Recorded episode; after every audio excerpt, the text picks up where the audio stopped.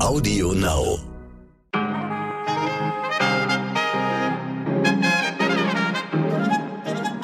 Buongiorno, liebe Zuhörerinnen aus dem schönen Churchill an der Hudson Bay. Heute ist Dienstag, der 25. Oktober. Ich bin Michel Abdullahi und das ist heute wichtig mit unserer Langversion. Ja, irgendwie schneit's immer noch nicht hier. Also, wissen Sie, wenn man am Polarkreis ist, fast im November. Ich meine, mehr Winter geht doch überhaupt gar nicht. Warum? Warum ist es hier so warm? Wissen Sie, was ich meine? Also, ich meine, in Deutschland merkt man es nicht. Da denkt man sich, ja Mensch, schöner Oktober jetzt, goldener Herbst und so. Aber am Polarkreis? Und dann sehen Sie, dass die ganzen Eisbären gar nicht aufs Eis gehen können, weil da gar kein Eis ist, um zu jagen. Ja, dann soll mir bitte einer erzählen, nee, nee, Klimawandel, das kriegen wir in den Griff. Das ist jetzt relativ bald auch wieder vorbei. Ja, nee, ist nicht so. Also, wenn Sie das mal sehr eindrücklich sehen wollen, dann von hier. Ich werde mal versuchen, in den nächsten Tagen ein paar Bilder für Sie zu posten, damit Sie sehen, was wir so mit unserer Erde angetan haben. Ja, kommen wir mal zu unserem heutigen Thema. Gesunde Zähne, die angebohrt werden. Kann man sich gar nicht vorstellen, ne? Gesunde Zähne, die angebohrt werden. Oder OPs gegen grauen Star, obwohl die Augen völlig gesund sind.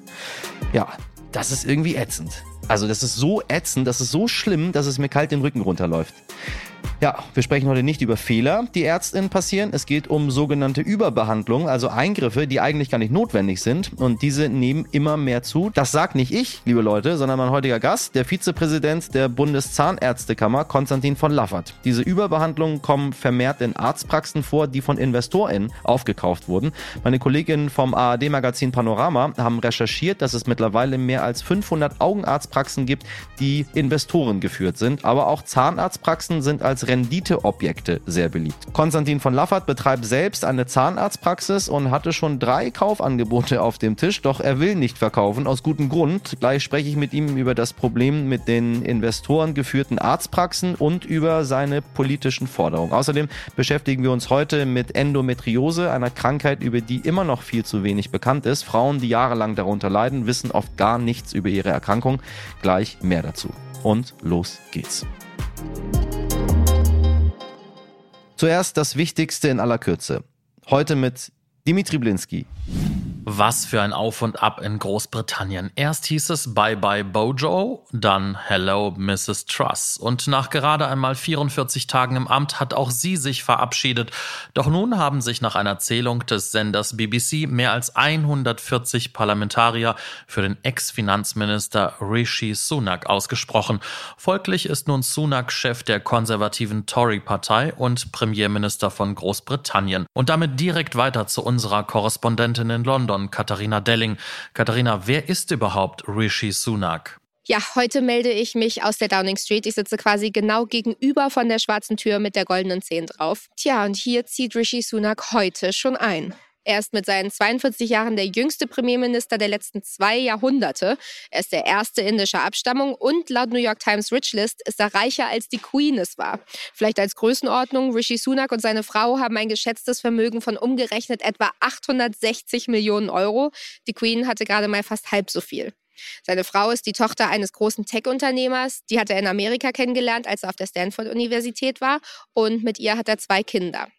Er war hier in Großbritannien auf einer der bekanntesten Privatschulen, war außerdem natürlich in Oxford, bevor er nach Amerika gegangen ist. Und äh, zu Beginn seiner Karriere hat er für Goldman Sachs gearbeitet und danach als Hedgefondsmanager. Während der Pandemie war er Finanzminister unter Boris Johnson und ist in der Zeit wirklich sehr beliebt geworden, weil er einiges dafür getan hat, um die Wirtschaft hier wieder anzukurbeln.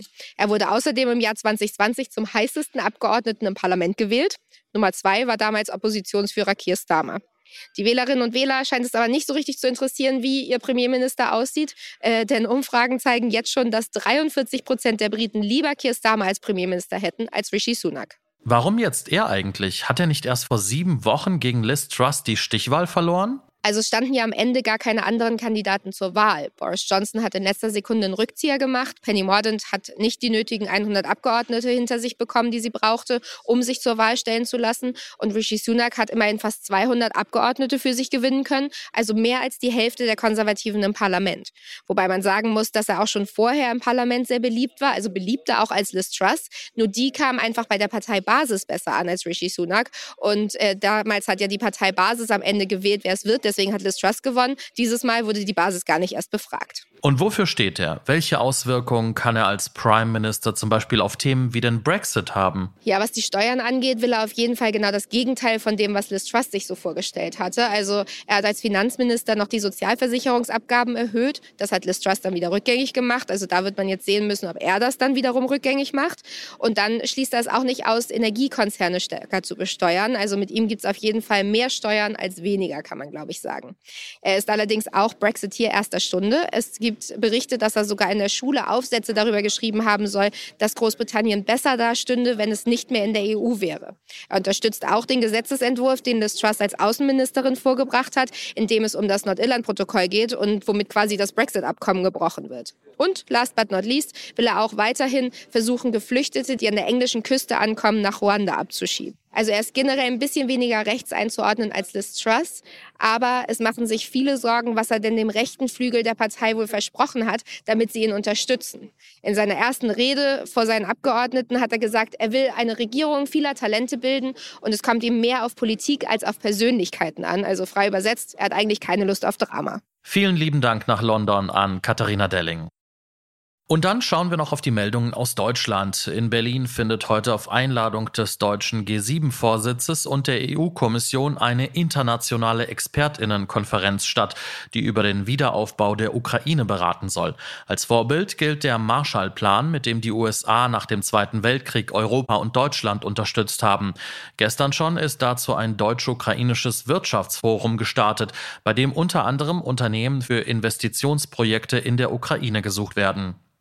Liebe HörerInnen, warten Sie eigentlich auch schon seit ein paar Tagen auf einen wichtigen Brief oder ein Paket und wundern sich, wo genau es steckt? Naja, dafür gibt es jetzt eine Erklärung. Denn tatsächlich hat die Deutsche Post bei der Zustellung aktuell Personalengpässe und das bei jedem zwölften Brief. Und diese Engpässe, tja, die haben mit Corona zu tun. Da fallen MitarbeiterInnen reihenweise aus, wie es heißt. Der Betriebschef des Post- und Paketgeschäfts in Deutschland, Thomas Schneider, versichert aber, wir stellen immer noch mehr als 80 80 Prozent aller Briefe am nächsten Werktag und über 95 Prozent noch an Tag 2 zu. Fakt ist aber auch, dass das Unternehmen dringend Personal sucht, auch im Hinblick auf die Vorweihnachtszeit. Brutale Schmerzen, Blutungen, Kinderlosigkeit. Die Krankheit Endometriose hat drastische Folgen für Frauen, aber nach wie vor ist wenig über das Krankheitsbild bekannt. Ich freue mich immer, wenn wir darüber berichten, weil so viele mir schreiben und sagen, danke, danke, danke, dass ihr das auf dem Schirm habt und immer wieder das in das Gedächtnis der Gesellschaft zurückbringt. Nämlich, weil es besonders bitter ist. Bis es zur Diagnose kommt, leiden Frauen oft jahrelang unter starken Schmerzen, ohne zu wissen, warum. Und noch schlimmer, ihnen wird oft nicht einmal geglaubt, wie qualvoll die Beschwerden tatsächlich sind. In Folge 239 haben wir schon einmal darüber gesprochen. Ich kann Ihnen wirklich nahelegen, sich über diese Krankheit mal zu informieren, denn im Schnitt leidet eine von zehn Frauen darunter. Was hilft, sind Aufklärung und Investitionen in die Forschung. Und so langsam bewegt sich etwas. Die Bundesregierung will nun stärker in die Forschung investieren. Der Haushaltsausschuss hat 5 Millionen Euro dafür abgesegnet. Außerdem gibt es Fortschritte, was die Diagnose angeht, warum das so wichtig ist und ob sich dadurch wirklich nachhaltig etwas verbessert für betroffene Frauen. Das erklärt mir jetzt Ilona Kriesel, die Sternredakteurin für Wissenschaft und Gesundheit, hat schon viel zu Endometriose recherchiert und ein ganzes Extra dazu betreut. Ilona, es gibt seit kurzem neue Möglichkeiten, Endometriose zu diagnostizieren. Wie ist das jetzt? Was ist da neu auf den Markt gekommen? Aktuell hört man viel von einem Speicheltest, mit dem Endometriose festgestellt werden soll. Und der richtet sich an Frauen ab 18 Jahre. Äh, vielleicht noch kurz zur Erklärung, was Endometriose eigentlich ist. Das ist eine Erkrankung, ähm, bei der Gewebe, das der Gebärmutterschleimhaut ähnelt, außerhalb der Gebärmutter, also des Uterus wächst. Und das häufigste Symptom sind sehr starke Schmerzen während der Periode. Es kann auch zu Verklebungen und Verwachsungen kommen und einige Frauen, die davon betroffen sind, haben auch Schwierigkeiten, schwanger zu werden wegen Endometriose. Ja, und man schätzt, dass ungefähr acht bis 15 Prozent aller Frauen von der Krankheit betroffen sind. Das ist also ungefähr jede zehnte Frau. Warum wird Endometriose so spät erkannt und warum ist die Diagnose bisher so kompliziert gewesen? Bis zur Diagnose vergehen oft äh, viele Jahre, im Mittel sechs Jahre, sagt das RKI. Und das ist eine Zeit, in der Frauen oft sehr starke Schmerzen haben, in der sie auch nicht immer ernst genommen werden. Und ähm, das ist natürlich sehr belastend für Betroffene. Und ein Grund für die Zeitspanne ist auch, dass Endometriose nicht ganz so leicht zu diagnostizieren ist. Also man braucht dafür ähm, meist so eine Bauchspiegelung, also eine OP, bei der dann ähm, Gewebeproben entnommen und im Anschluss untersucht werden. Was ist der Vorteil an den neu auf den Markt gekommenen Speicheltests? Die Hoffnung ist jetzt natürlich auch, dass man mit so einem Speicheltest die Dauer bis zur Diagnose dann verkürzen kann und äh, dass einigen Patientinnen auch der Eingriff, also die Bauchspiegelung, ähm, die allein dem Zweck der Diagnose dient, ersparen kann. Und ähm, dafür muss man ja auch kein Arzt sein. So ein bisschen Spucke zu entnehmen ist natürlich auch äh, viel, viel risikoärmer, hat keinerlei Risiken im Gegensatz zu einer OP. Äh, mögliche Vorteile äh, des Tests sind also schnellere Diagnose und damit vielleicht auch verbunden eine schnellere Behandlung der Symptome, ähm, man erspart sich als Betroffene vielleicht eine jahrelange Ärzte-Odyssee und hat auch nicht die Risiken einer OP. Und wie funktioniert dieser Test genau? Ist das auch wirklich seriös? Zunächst einmal wird eine Speichelprobe beim Frauenarzt genommen und in der Probe wird dann im Anschluss nach bestimmten Biomarkern gefahndet und die sollen dann Rückschlüsse ähm, erlauben, ob eine Endometriose vorliegt oder eben auch nicht. Ich drücke mich jetzt mal ganz bewusst so vorsichtig aus, ähm, denn laut Herstellerangaben ist der Test zwar sehr, sehr genau. Allerdings ist die Studie, auf die sich da berufen wird, recht klein mit gerade mal 200 Frauen. Und hier braucht es aus meiner Sicht noch mehr Daten, die das dann auch eben noch einmal so bestätigen. Ich habe beim Hersteller angefragt und es ist wohl auch eine zweite, größere und auch multizentrische Studie in Arbeit. Und da wird es dann sehr spannend sein, ob sich die Ergebnisse so auch noch einmal bestätigen werden. Ilona, was sind die Risiken bei dieser Art der Diagnose und ähm, was bedeutet das für die Behandlung der Patientin? Wird das von der Krankenkasse bezahlt? Bei dieser Art von Tests ist es wirklich wichtig, dass die sehr genau arbeiten, ähm, dass sie zuverlässige Ergebnisse liefern, ähm, denn man will ja nicht Gesunde fälschlicherweise für krank erklären und will natürlich auch verhindern, dass Kranke fälschlicherweise durchs Raster fallen und dann auch keine Behandlung bekommen. Zweiter Haken, den ich aktuell noch so ein bisschen sehe, ist, dass der Test sehr teuer ist. Er kostet so um die 800 Euro und wird auch nicht pauschal von den Krankenkassen übernommen. Man kann einen Antrag äh, auf Kostenübernahme stellen und muss dann halt eben abwarten, ob das klappt oder nicht. Und ähm, ich habe auch beim Hersteller angefragt. Also es wird wohl daran gearbeitet, dass die Kassen das ähm, auch irgendwann mal möglicherweise pauschal übernehmen. Das kann allerdings noch etwas dauern, etwa zwei bis drei Jahre. Vielleicht auch ein bisschen schneller, aber auch da muss man abwarten. Und vielleicht noch ein dritter Punkt, der aber auch wichtig ist. Man muss sich natürlich im Klaren darüber sein, dass wenn äh, man dann eine Diagnose bekommen hat, dass sich dann unter Umständen eine Therapie anschließt, zum Beispiel mit Hormonen oder auch äh, in Form einer OP, bei der dann Endometrioseherde entfernt werden. Also nur weil die Diagnose ohne OP vielleicht auskommt, heißt das nicht automatisch, dass man dann ein Leben lang ähm, um eine OP auch herumkommt. Äh, die hat dann aber andere Zwecke, die dient der Therapie, äh, wenn sie denn nötig ist und nicht der Diagnosestellung. Grundsätzlich finde ich es aber gut, dass sich auf dem Gebiet etwas tut, dass geforscht wird und dass mögliche Alternativen zu bisherigen Methoden äh, rund um die Diagnose ausgelotet werden. Es wird jetzt sicher spannend sein zu sehen, was die weiteren Daten ergeben. Liebe Ilona, vielen Dank dir für die neuen Erkenntnisse und alle Informationen rund um das wichtige Thema Endometriose. Wenn Sie zum Zahnarzt gehen, liebe HörerInnen, wie oft holen Sie sich eine zweite Meinung ein? Also, wenn da eigentlich gar nichts ist und Sie sagen, ja, gucken wir mal, Routineuntersuchung. Ja, wenn ihr Ihre Ärztin oder Ihr Arzt beispielsweise lediglich Karies festgestellt hat und Ihnen Ihren Zahn anbohren will oder rein oder was auch immer. Also ich glaube, da holt sich eigentlich niemand eine zweite Meinung ein. Vielleicht sollten Sie das in Zukunft aber tun, denn seit einigen Jahren ist es möglich, in Arztpraxen zu investieren.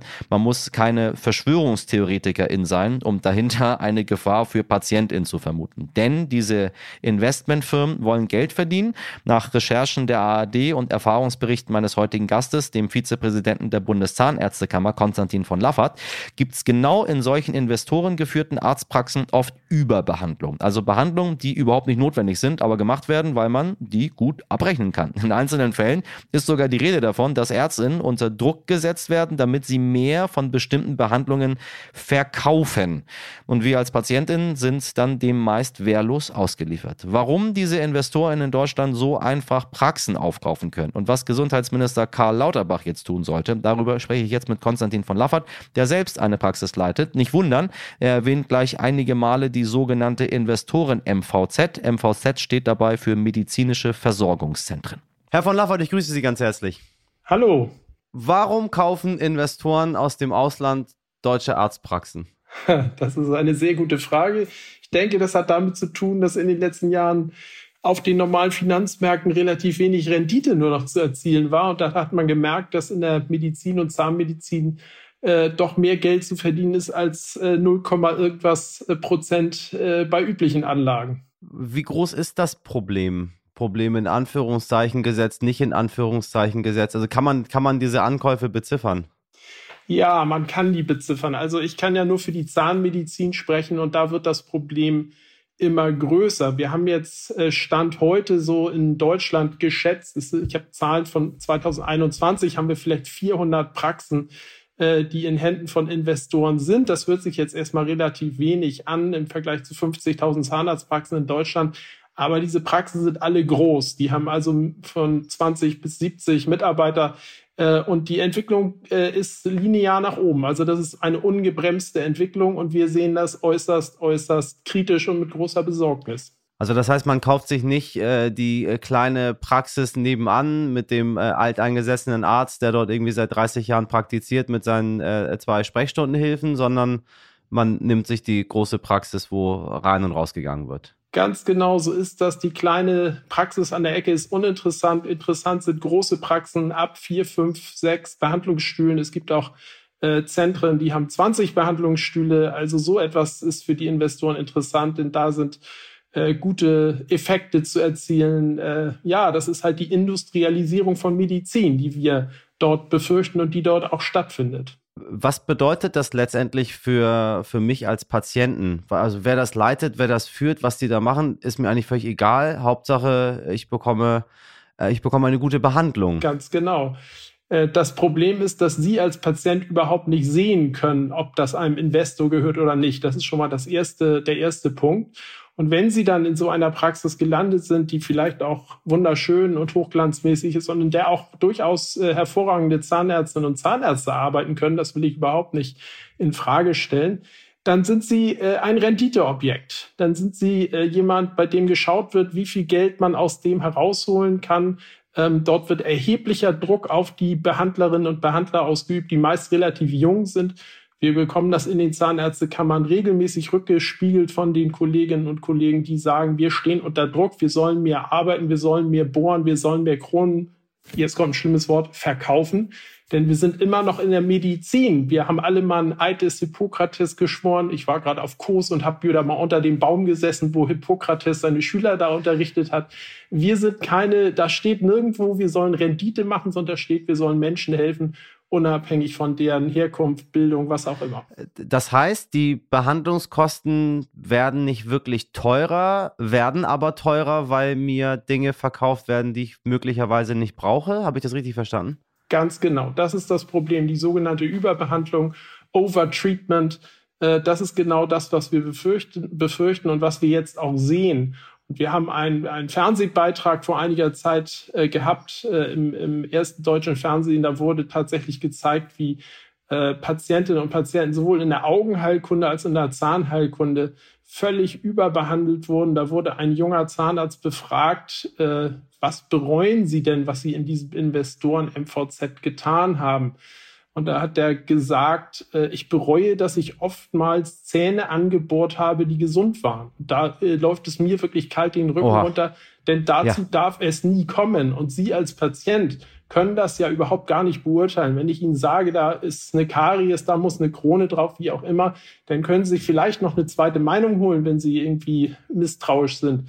Aber Sie können überhaupt nicht beurteilen, ob ich Ihnen die Wahrheit sage oder nicht. Und das äh, ist schlimm, dass auf diese jungen Kolleginnen und Kollegen so ein Druck ausgeübt wird. Und das ist das, was wir als, als äh, Zahnärztekammern einfach gruselig finden und, und äh, stoppen möchten. Und deswegen appellieren wir seit Jahren an die Politik. Das ist ja überhaupt erst seit 2015 möglich, diese Investoren MVZ. Vorher war das verboten in unserem Land. Und äh, seit 2015 wurde es von einem, unter anderem von einem jungen Politiker namens Jens Spahn eingeführt, den wir dann als Gesundheitsminister gebeten haben, das wieder abzuschaffen. Das war natürlich nicht erfolgreich, weil es seine eigene Idee mit war. Äh, und er hat immer zu uns gesagt, dann bringt mir doch schlimme Fälle, wo irgendwas schiefgegangen ist. Ja, ich behaupte ja nicht, dass die Füllungen und Kronen, die dort gemacht werden, schlecht sind. Nein, ich behaupte nur, dass sie eventuell gar nicht nötig waren, dass dort überbehandelt wird. Und das erstmal zu beweisen, das ist gar nicht so einfach. Aber dieser Fernsehbeitrag, den ich eben angesprochen habe, der hat das bewiesen. Und wir haben das natürlich an die Politik gespiegelt. Ähm, die Länderminister, Gesundheitsministerkonferenz hat im Juni und im November einstimmig mit allen Stimmen, auch die SPD, äh, Genossen von Karl Lauterbach haben dort mitgestimmt, gesagt, es muss eine Regulierung stattfinden, besonders in der Zahnmedizin. Das kann nicht sein, dass diese Investoren MVZ sich so explosionsartig ausbreiten. Nur leider tut der Bundesgesundheitsminister nichts, weil er andere Themen hat. Warum sind unsere Praxen so interessant für Investoren aus dem Ausland? Ja, die sind besonders interessant, weil ein Investor beispielsweise aus den USA äh, sich kaum vorstellen kann, dass eine gesetzliche Krankenkasse praktisch für die Einnahmen garantiert, also eine quasi staatliche Einrichtung. Sowas wie unsere gesetzliche Krankenversicherung gibt es ja gar nicht in den USA. Und insofern äh, äh, finden solche Investoren das natürlich sensationell, dass äh, die, die, der große Teil der Einnahmen dieser Praxen quasi staatlich äh, garantiert ist. Und wie gesagt, die Rendite ist natürlich besser als das, was im Moment auf den Finanzmärkten zu bekommen ist. Vielleicht wird sich das in den nächsten Jahren und Monaten, die Zinsen steigen ja gerade, etwas ändern. Aber momentan sind wir da äh, hochinteressant. Nun stellt sich die Frage, auf der einen Seite für mich als Patienten, warum oder woran erkenne ich, dass eine Praxis, eine Arztpraxis äh, einem internationalen Finanzinvestor gehört? Und dann noch dem angeschlossen, weil wenn ich schon so frage, werde ich es wahrscheinlich nicht erkennen, weil es nicht draußen an der Tür steht. Äh, warum existiert bei den Investoren keine Transparenz? Also immer wenn keine Transparenz irgendwo ist, werde ich hellhörig und denke mir, hm, warte mal, warum wollt ihr etwas verbergen? Wenn es doch nichts Schlimmes ist. So sieht's aus. Äh, sie rennen offene Türen ein. Bei mir Transparenz ist der erste Schritt. Wir befürchten allerdings, dass die Politik beim ersten Schritt auch schon aufhört, dass sie sagen Transparenz und das reicht dann auch. Da wird immer wieder über ein Transparenzregister im Internet äh, geredet. Äh, ich möchte aber nicht, dass die Patienten im Internet erstmal suchen müssen, ist die Praxis wirklich, das Richtig. ist viel zu kompliziert. Das muss auf dem Praxisschild und bitte auch nicht in Schriftgröße 7, sondern in deutlich lesbarer Größe. Ja, ich, die, die Tricks gibt's ja alle. Ähm, äh, ja, ja, muss ja, das da stehen, dass der Patient sofort weiß, woran er ist. Und dann werden viele sich das vielleicht auch mal anders überlegen, da überhaupt erst erst hinzugehen. Und das ist die eigentlich die, die erste Forderung, die wir haben. Und da gibt es aber auch weitergehende Regulierungsforderungen wo wir wirklich Herrn Lauterbach auffordern, jetzt endlich aktiv zu werden, so wie es alle, Bundes äh, alle Gesundheitsminister der Länder jetzt im Juni getan haben. Und äh, wir haben viele Ideen, die will ich jetzt nicht alle ausbreiten, wie man das wirklich regulieren könnte. Ähm, beispielsweise, das, man kann so eine Praxis nur gründen, wenn man ein kleines Krankenhaus besitzt. Über den Weg funktioniert das nämlich.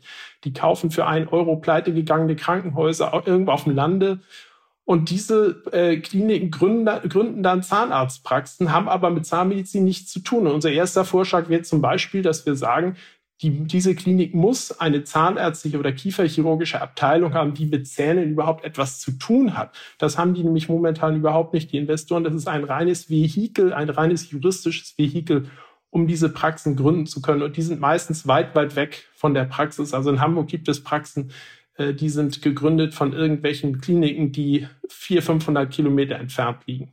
Wir haben die Zahnarztpraxen angesprochen. Äh, Orthopädie ist auch noch so ein Bereich. Kardiologie, Radiologie. Ähm, bei der Recherche ist uns allen und meinen Kollegen aufgefallen, an der Spitze stehen die Augenarztpraxen. Die haben Sie auch kurz angesprochen. Warum wurde bis dato am meisten in Augenarztpraxen investiert? Lässt, lässt sich da am besten abrechnen mit wirren Dingen, die nicht nötig sind? Nee, das glaube ich nicht. Ich glaube, dass die Augenheilkunde auch ein Bereich ist, wie auch die Zahnmedizin, wo es schwer kontrollierbar ist, ist das wirklich nötig, was da getan wird. Wenn man diesen mhm. Film sich anschaut, der gedreht wurde zu dem Thema, da äh, wurde ein Patient äh, von in, in, so einem Investoren-MVZ, äh, wurde zu der Patientin gesagt, es müssen beide Augen operiert werden, grauer Star, da wird eine Linse ausgetauscht. Das ist auch schnell gemacht, wie am Fließband sozusagen wird das da operiert. Ich will überhaupt nicht sagen, dass es schlecht operiert wird. Es wird meistens sehr gut gemacht.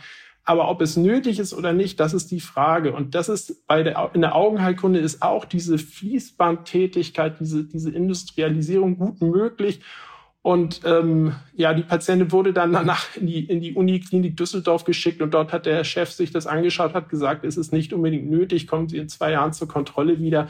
Äh, momentan ist das noch nicht nötig. Und das ist halt in der Augenheilkunde möglich und in der Zahnheilkunde, wie wir da in diesem Film gesehen haben, auch möglich, dass jemand sagt, da ist eine Karies und die ist gar nicht da. Und das ist natürlich wirklich entsetzlich, wenn der Patient sich auf so etwas nicht mehr verlassen kann. Um das Ganze mal so richtig top aktuell zu machen und aus dem, äh, ich kenne so eine Praxis gar nicht, ich gehe mal zu meinem Arzt, ich habe da Vertrauen zu, um mal deutlich zu machen, dass das, äh, dass das doch ziemlich aktuell ist alles und eine ganze Menge betrifft. Vergangene Woche äh, hat die Polizei in Leipzig und in anderen Städten 30 Objekte durchsucht ähm, darunter Arztpraxen, Versorgungszentren ah, und so weiter und so weiter, Geschäftsräume von Ärzten. Äh, der Vorwurf, wir sprechen die ganze Zeit drüber, Abrechnungsbetrug. Werden solche Delikte zunehmen? Das will ich den Investoren nicht unterstellen. Und ich sage auch ganz ehrlich, es gibt auch natürlich unter unseren Kolleginnen und Kollegen mal ein schwarzes Schaf, das so etwas macht. Aber je größer die Strukturen, umso professioneller ist natürlich da auch die Abrechnungsabteilung aufgestellt.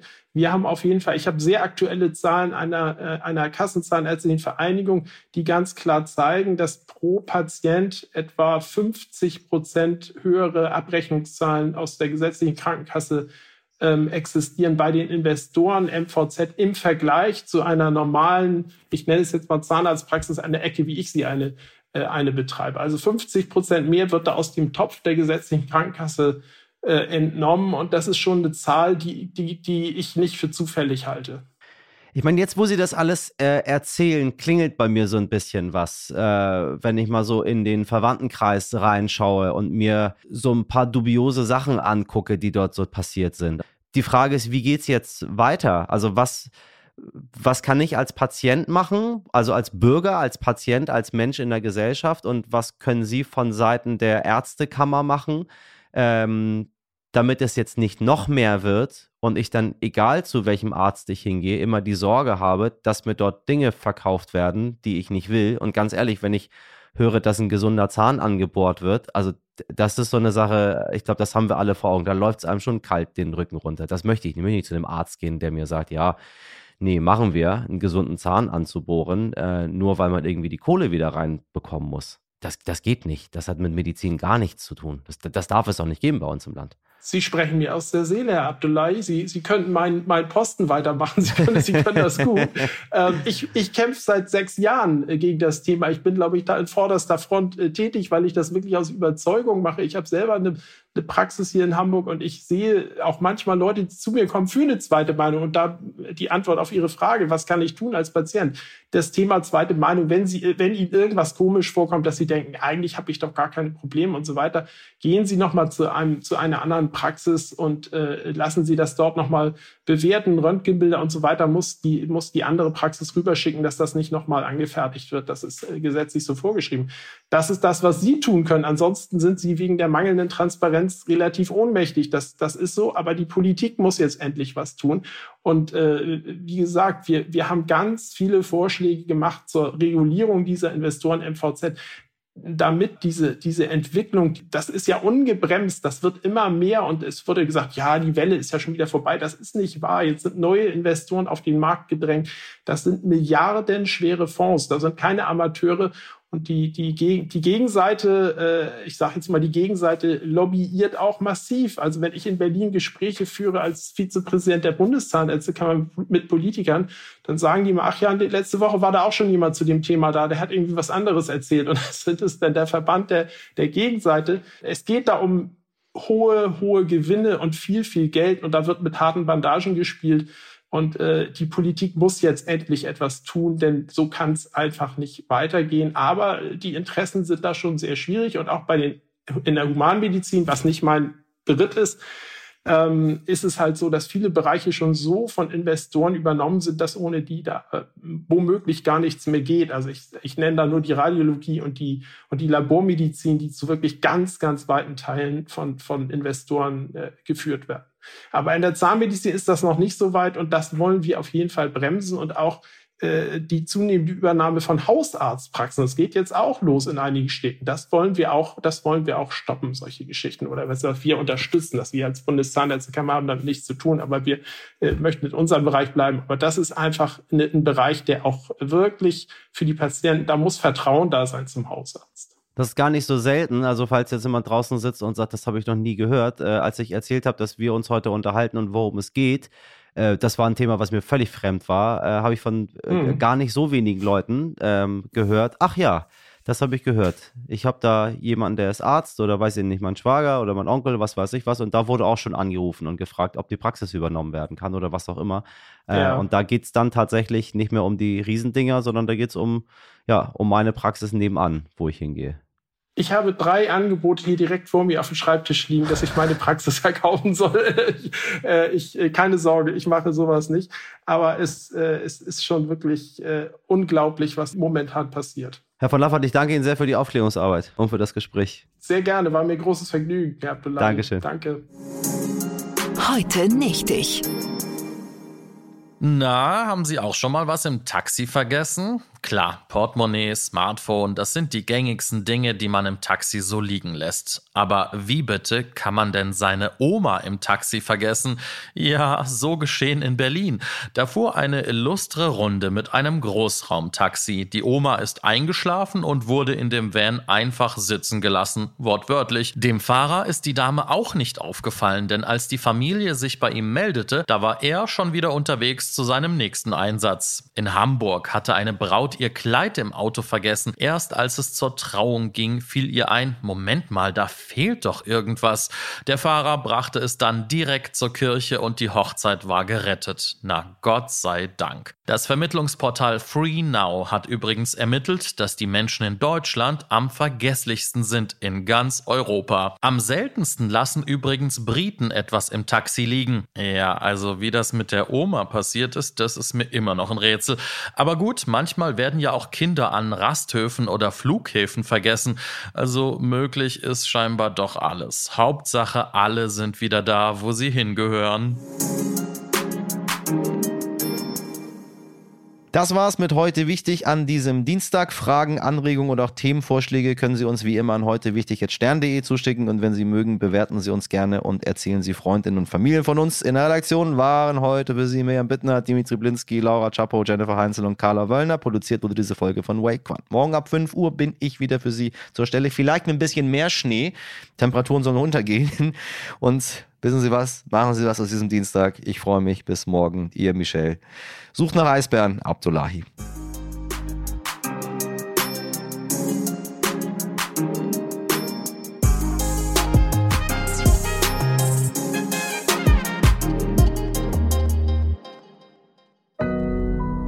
Audio Now.